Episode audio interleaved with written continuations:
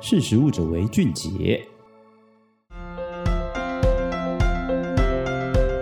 嗨，大家好，欢迎收听《识时务者为俊杰》，我是玉婷。冬天到了，不晓得你有没有开始吃火锅呢？或者是说，你一个礼拜到底吃了多少次火锅？那在火锅的食材里面呢，除了这个生鲜肉类之外呢，大家会采用的其实就是火锅饺类了。那今天想跟大家来分享一下各种火锅饺呢是怎么做的。像鱼饺，大家也是非常喜欢，但是有些人可能会觉得好奇，鱼饺明明就是里头包的是猪肉啊，为什么它叫鱼饺？难道是因为它的外形像鱼吗？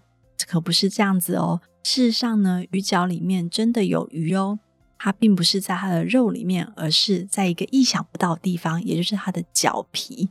就是鱼饺的皮呢，它是有加入鱼肉的。那它里头呢，内馅呢，通常都是用猪肉作为基底。那每一个品牌做鱼饺皮的配方用的这个鱼肉的比例可能不一样，用的鱼的这个种类也不太一样。但是呢，最常用的呢，其实会有三种种类，就是霞雪鱼、金线莲跟红木莲。这三种鱼呢，这是最常用来做鱼饺皮的料的鱼了。那为什么选择这三种鱼？主要是因为它的这个食材供应是充足的，来源稳定。然后呢，它的鱼货量也非常的稳定，然后价格也很稳定。所以其实呢，里头尤其是像金线莲呢，是制作鱼饺业者的第一个选择。然后再来呢，相较于其他鱼类呢，金线莲的这个鱼肉，它其实有蛮好的这个成型的能力。这个成型成胶的能力，就是影响到鱼饺皮口感非常重要的关键喽。有时候，如果你吃到有一些鱼饺那个皮烂烂的，其实就是因为它的鱼肉的成分加的可能不够多，它加了比较多的这个面粉类的其他的成分。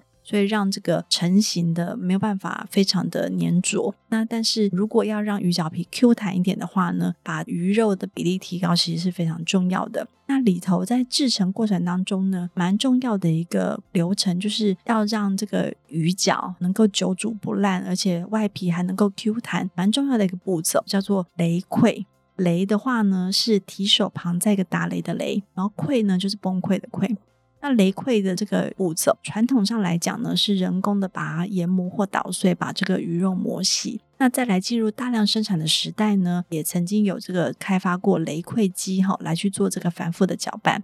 但是现在呢，在进展到利用高速真空的细切机或者是乳化机来去进行这个擂溃的步骤，那它就是用这个旋转的圆刀啊，用细切的方式把鱼肉的组织切碎乳化，然后并且呢快速降温。否则呢，如果在切碎的过程当中产生热能，那你这个鱼浆里面的蛋白质就可能会变性，然后就是口感就会不同了。所以其实呢，保持这个鱼浆炼制品它新鲜，它就是一个好吃的最重要的指标了。那这个整个制作鱼饺的过程当中，不要以为鱼饺没有鱼，事实上它真的有鱼，而且它是藏在它的皮里面。下次你吃火锅的时候呢，仔细咀嚼一下这个鱼饺的外皮，如果它吃起来 Q 弹，然后久煮不烂的话呢，它的鱼肉的鲜味其实也可以在你这个咀嚼当中慢慢的品尝到。再来呢，大家也蛮常吃的，像是燕饺。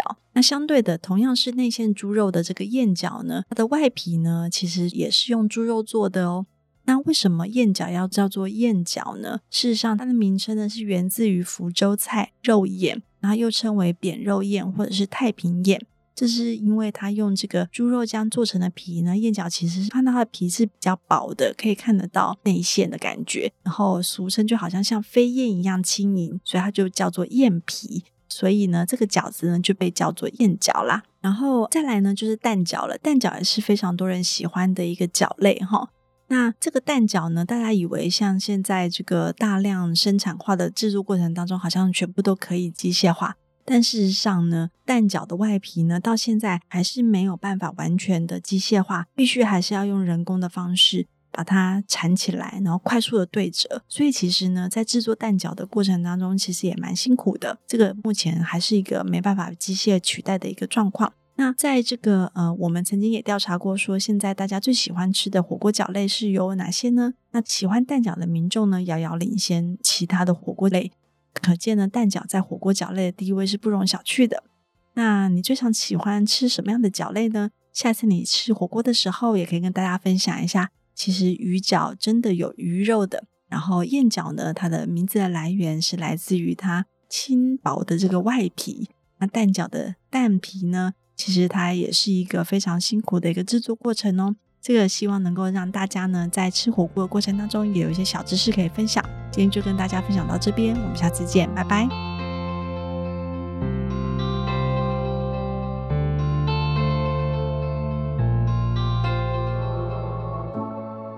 识食物者为俊杰。